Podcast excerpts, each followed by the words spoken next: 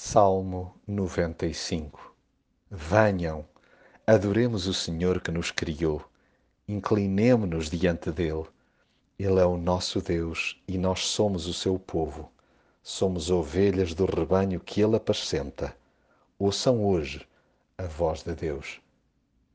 Não há mal nenhum em relembrar a necessidade que em tempos tivemos de acampar no deserto, sobretudo se essas memórias nos empurram para diante. Recordar a boa mão de Deus sobre nós em épocas de crise catapulta-nos para palavras de gratidão ao invés de nos afundar em lamúrias. Mais, enche-nos de esperança que a sua graça nos continuará a valer no presente futuro. Razão mais do que suficiente para nos reaproximarmos de Deus com um espírito musical.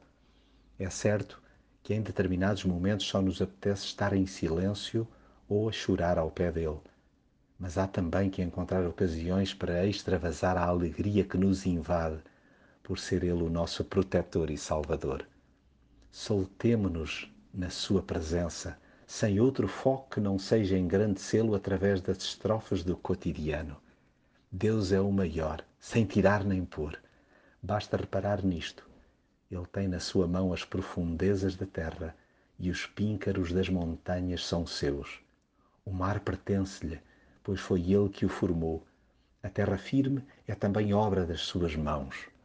Uau! Como não o adorar a toda a hora? Sim, inclinemo-nos diante dele que nos criou e, apesar da nossa rebeldia cíclica, fez de nós seu povo.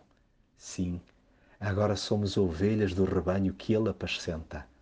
Toca a demonstrar a admiração que lhe temos por meio da obediência contrariemos a prática de gerações passadas que insistiram em andar desviadas e sem atinar com os seus caminhos.